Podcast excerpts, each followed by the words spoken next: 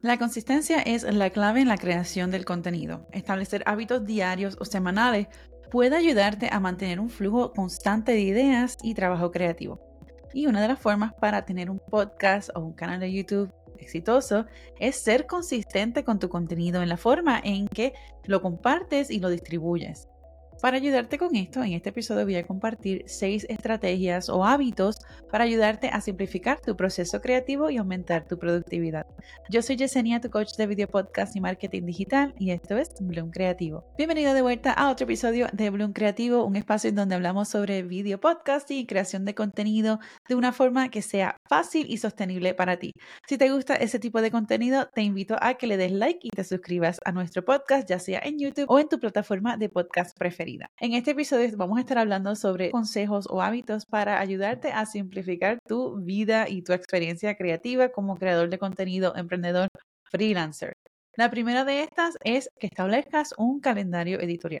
Un calendario editorial puede ser la diferencia entre ser bien consistente con tu contenido y más o menos.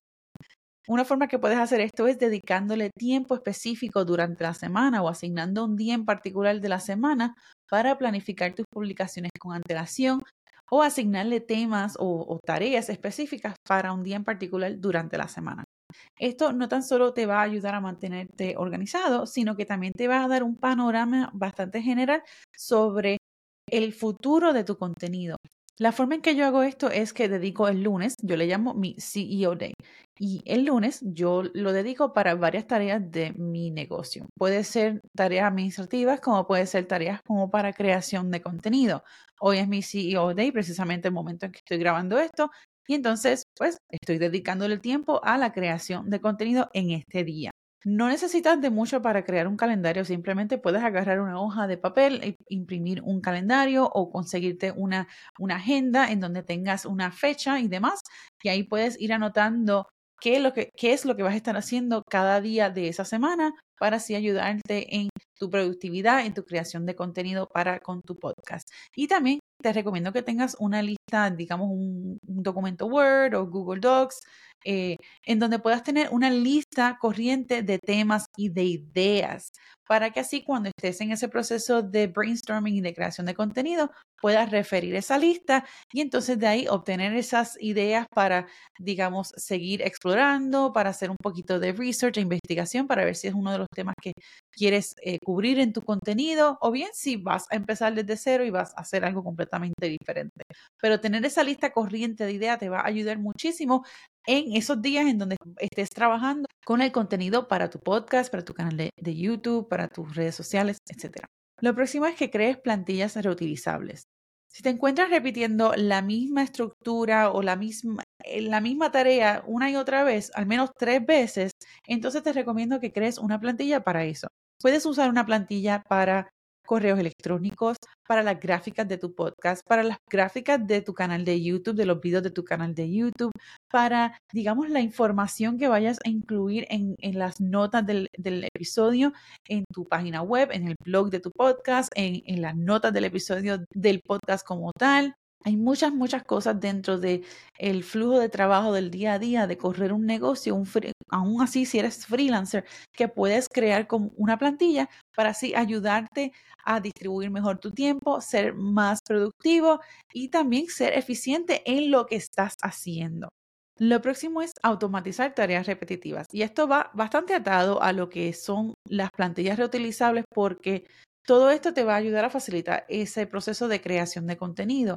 Automatizar tareas repetitivas puede ser algo tan sencillo como correos electrónicos, pero también puede ser algo como eh, la programación del contenido de redes sociales, la programación de tu podcast, de, cada episodio, así como tu canal de YouTube, entre otras cosas que puedes estar haciendo en el día a día dentro de, de, tu experiencia como freelancer, como dueño de negocio. Una de las herramientas que yo utilizo para automatizar ciertos procesos es MailerLite. MailerLite es la herramienta que yo utilizo para publicar mis correos electrónicos.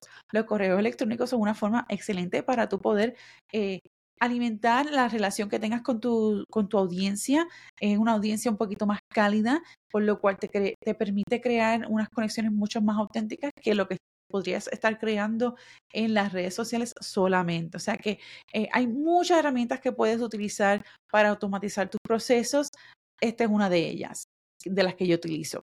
Te voy a dejar el link en, la descripción por si te interesa probar MailerLite. Algo que ya mencioné anteriormente es mantener una lista de ideas para inspiración. Crear una lista de ideas para esos momentos de bloqueo creativo te puede ayudar significativamente. Anota lo que sea que se te ocurra, aunque sea una idea que esté media crudita así, anótalo porque quizás en un momento en que tengas ese bloqueo, puedes ir a la lista y entonces ver esos temas o esas ideas, esos pensamientos que hayas anotado y de ahí entonces comenzar digamos, hacer algún tipo de búsqueda o explorar más sobre X o Y tema o idea que ya hayas eh, anotado en ese, en ese listado. A mí me encanta hacer esto porque muchas veces planifico los temas de, mi podcast con mucha antelación, a veces dos, tres meses de antelación.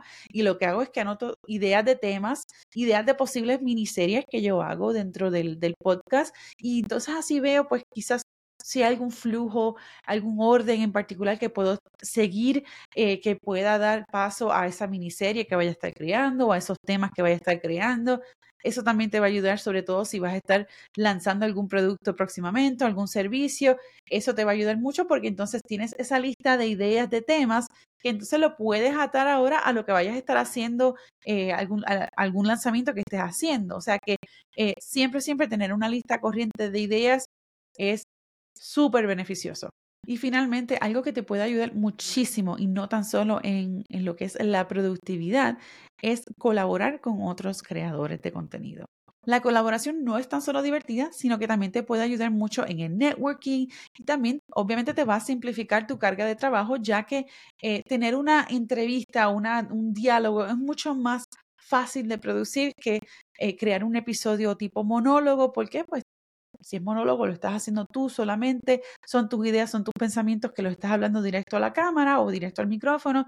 Ya cuando tienes una entrevista, pues hay un intercambio de ideas y de opiniones y que incluso dependiendo de cómo esté la temática de, esa entrevista, pues puede dar a otros paso a otras otro tipo de conversación, si acaso alguna continuación. O sea que hay, eh, colaborar con otros creadores puede ser sumamente beneficioso como creador de contenido, pero también como freelancer y emprendedor, porque estás fomentando el networking, estás fomentando nuevas relaciones con personas que puedan estar dentro de tu misma industria, pero también personas que puedan estar en una industria diferente a la tuya y que quizás pueda haber algún beneficio mutuo al no tan solo colaborar en, en, una, digamos, una entrevista de podcast pero también en algún otro proyecto futuro. Espero que estos consejos te hayan servido de ayuda para ayudarte a simplificar tu vida creativa y tu proceso y experiencia como creador de contenido, como video podcaster.